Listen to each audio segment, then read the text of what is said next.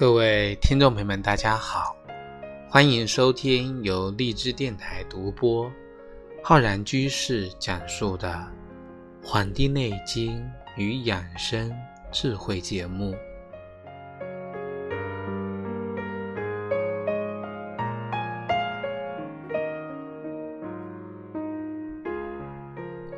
本期节目呢，要跟各位听众朋友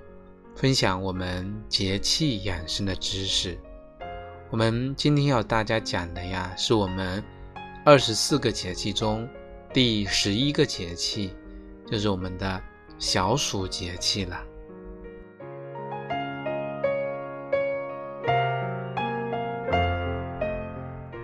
小暑啊，这个暑呢，它代表了。炎热的意思，小暑那就是小炎热、小热，还不是十分的热，所以说啊，刚好呢是代表了我们天气呢开始炎热，但是呢还没有达到最热的这么一个程度。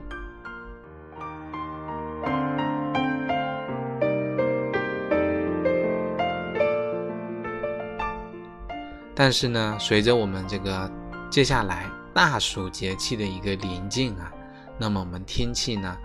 会愈发的闷热、闷蒸感，那么也将迎来我们的三伏天，那么人体阳气呀达到最旺的时候，那么我们今年入伏啊是在我们的七月十七号，我们今年呢啊也是。初伏、中伏、末伏，每十天呢为一段。我们从七月十七号到我们的这个七月二十六号啊，是我们的初伏；我们的七月二十七号到我们的八月十五号呢，是我们的中伏；我们八月十六号到八月二十五号。是我们的末伏，那么八月二十五号之后呢，我们就出伏了，那么呢就结束了这么一个三伏天。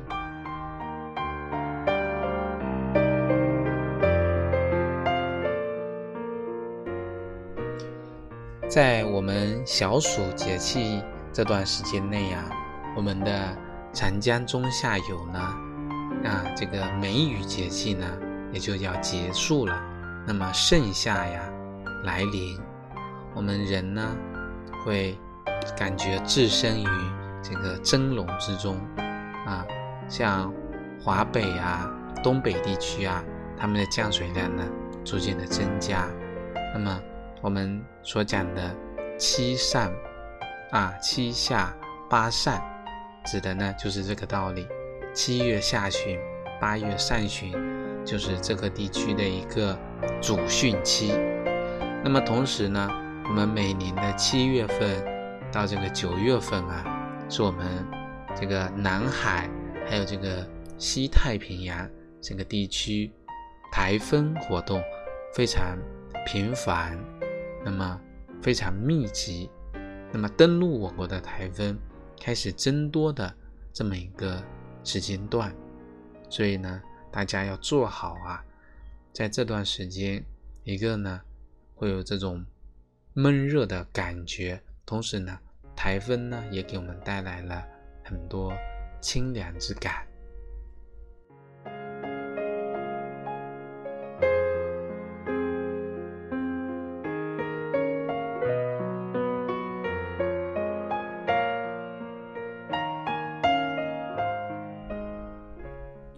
我们民间说呀，说这个小暑大暑，上蒸下煮，所以说在这样的一个盛夏里呀，我们迎来初伏的这么一个前后，很多地方啊，这个平均气温呢已经达到了这个三十多度了，那么热浪袭人啊，有时候呢也会呀突然的暴雨将至，那么对我们呢造成很大的影响。所以说，在这样的一个夏季，暑热外蒸，汗液大泄，我们毛孔开放，机体呢最容易受到风湿邪气的一个侵袭。所以说，不注意调摄我们人体的啊气血虚弱，再加上啊邪气的侵袭，就很容易造成啊手足麻木不遂、面瘫这样的一个疾病。所以说呢，在这段期间，我们要啊科学的安排好工作、学习时间，做到呢劳逸结合，防止呢在这个炎日下呀。过度的暴晒，而且呢，要注意室内降温措施，使我们呢这个居室的环境做到通风凉爽，而且呢，要保证充足的睡眠，饮食呢清淡，啊，安然的呢度过我们的这个小暑、大暑节气。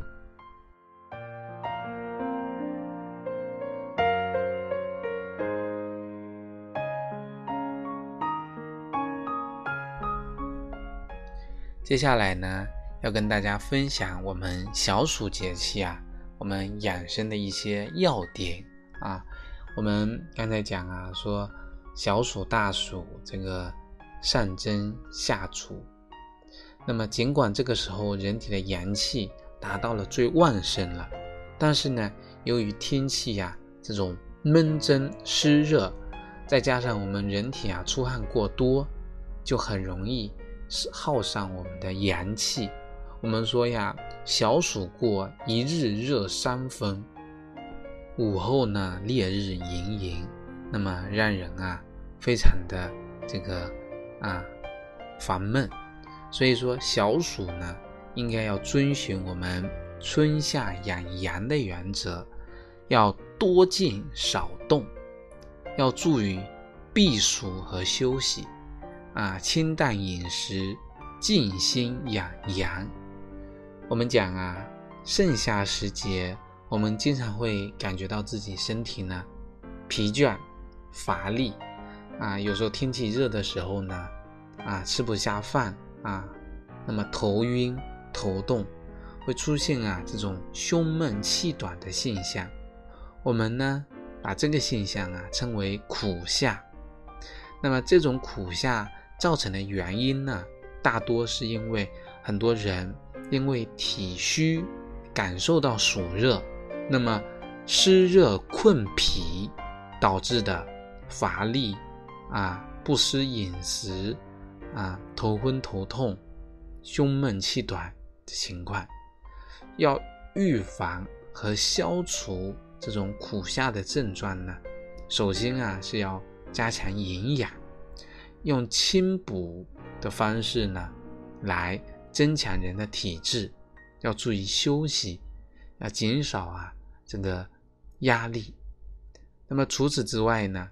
我们在饮食上的注意啊，艾灸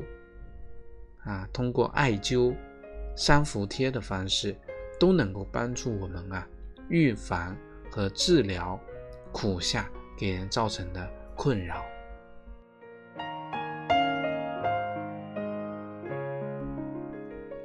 那么在饮食上面，我们要遵循啊，这个在暑热天气中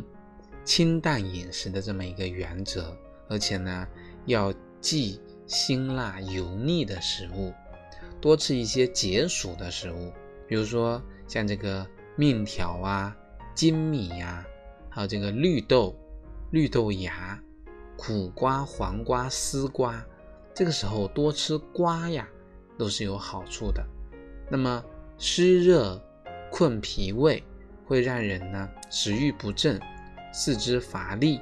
所以说呢，除了解暑，还得吃一些酸味食物来敛汗祛湿、健脾消食。什么味道酸啊？像我们的酸梅汤用中的乌梅，还有这个番茄，还有这个山楂、柠檬、葡萄等这些呢。都能够达到啊，这个促进这个我们脾胃运化的这么一个作用。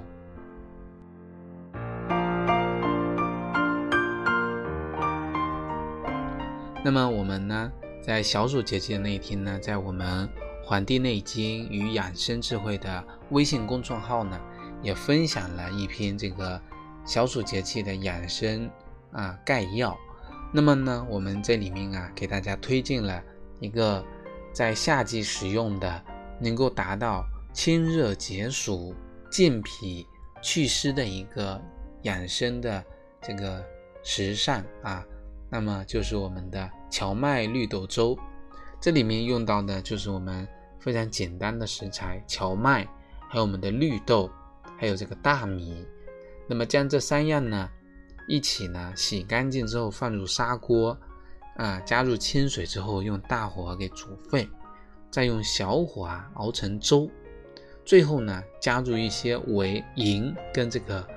这个味精，那么搅拌均匀，再稍微煮一会儿呢就可以食用了。那么这个荞麦绿豆粥啊，每天可以把它当做这个早餐来吃，也可以当做晚饭来吃，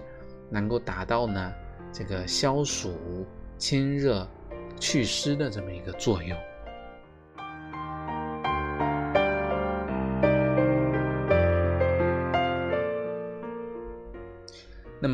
们讲啊，夏天的火是以这个心火为主。舌为心之苗，我们在前一期节目讲啊，说人这个望诊里面啊，看人的舌头的舌尖啊，如果有这个发红呢，一般呢对应的是我们的这个心火旺啊。那么对着我们的镜子照，舌尖红红的呢，这个就是我们的这个心火了。心火旺啊。容易呢，让人感受到心烦意乱，睡不着觉，会出现失眠的症状。如果心火再重一点呢，那么就会在我们的体内啊形成火毒啊。火毒在我们身体上有一个特征，它一定会在我们身体上的部位呢，在上半部分表现出来。我们中医讲叫火性迎上，火呀，火苗是往上窜的啊。这个水往低处流，水是往下流的，所以说有水肿、水湿的人呢，会感觉到下身沉重，会出现下体的水肿；而如果有火性啊，有火毒的人呢，会在身体的上半部分表现出来，表现出呢那个啊，我们从脸上看，眼睛发红，脸上长痘，口舌生疮。口干舌燥，这都是在我们脸部、人体的身体上半部表现出来。这个时候呢，我们就可以用到我们的一味降心火的非常好的这个药材。那么我们平时呢，也可以把它当做茶来饮用，那就是我们的莲子心啊，莲子心降火。那我们可以做这个莲子甘草茶。莲子呢，它是这个啊，虽然呢苦寒啊寒凉之物，但是呢不不会凉我们的胃，而且呢它专门治的是我们的心火啊，而且呢这个莲子心呢可以把我们的心火呀引到我们的肾啊，将肾水呢引到心，这种这种水火共济啊，交通我们心肾。来达到呢平息心火的这个目的。呃，里面呢还加了一味甘草，甘草呢它有补益我们脾气啊、泻火、解毒、调和诸药的这么一个作用。所以说用甘草跟这个莲子心来搭配啊，既能够调和莲子的这种凉性，又显得比较温和。所以说，这个莲子甘草茶呀，非常适合在这个时候治疗心火旺的这个情况。那么用到的呢，非常简单，就是莲子心二两，甘草三两。把这个莲子心跟甘草呢，我们放入这个茶壶嘛，用水煮沸，那么一分钟之后倒掉，再呢冲入沸水焖制十分钟再进行饮用而且呢可以反复的冲泡非常的不错。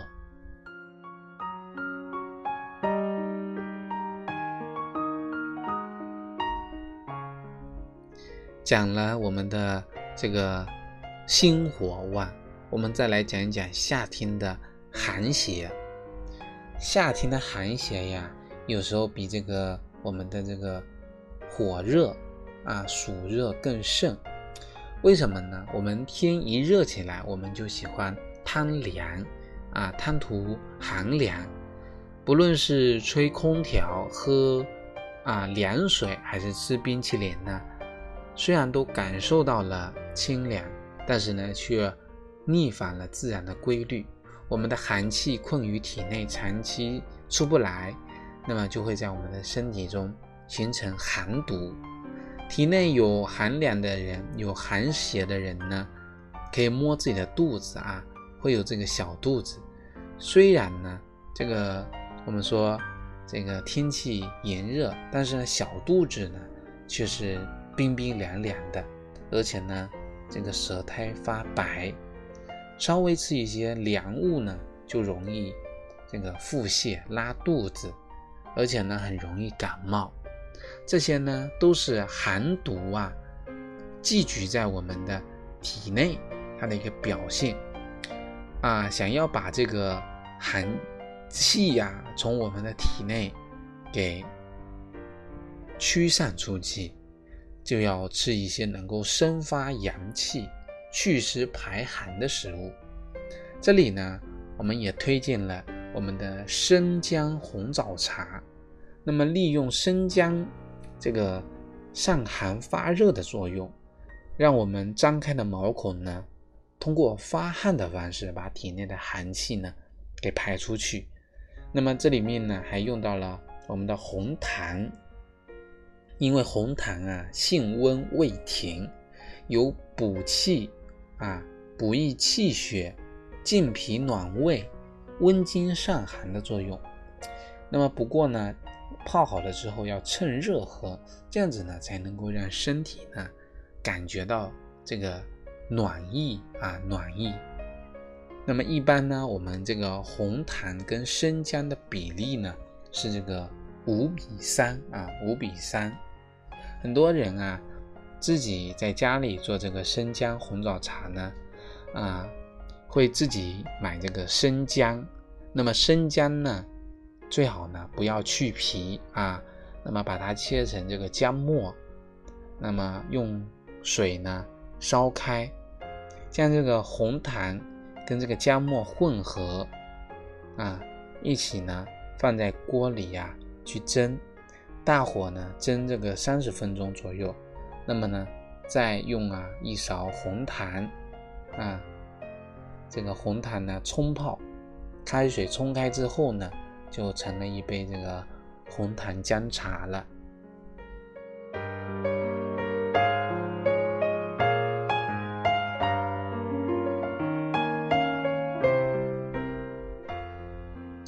苦夏因为这个暑热湿气入侵，所以说呢。在这里给大家推荐一些我们艾灸的时候用到的一些穴位。那么我们可以呢，通过按摩或者艾灸的方式呢，达到啊健脾利湿的目的，从而改善呢在苦夏的时候所表现出来的症状。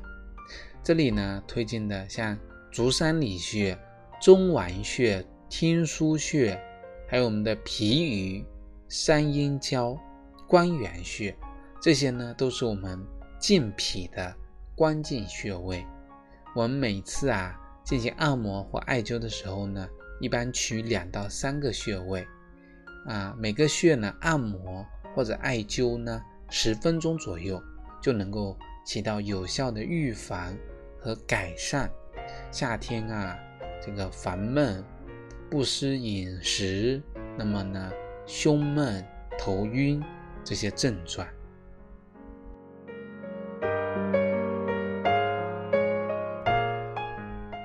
最后呢，给大家分享一个我们夏季的一个养生小知识啊。我们老人家常讲啊，“冬不坐石，夏不整木”。夏天啊，空气湿度大，雨水多，那么木质的凳子啊、椅子啊，因为风吹雨淋。啊，积聚了太多的潮气，那么当天气转好呢，这个湿气呢就会向外去散发，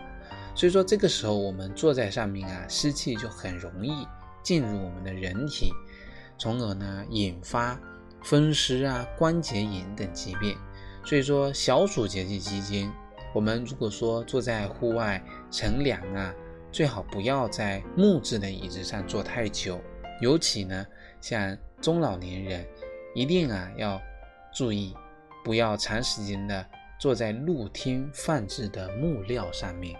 好了，我们本期的节目呢，就跟各位听众朋友分享到这里，非常感谢大家的收听。如果大家呢想学习更多中医知识啊，可以关注我们《黄帝内经与养生智慧》的微信公众号和养生交流群，以及我们的新浪微博。咱们下期再会。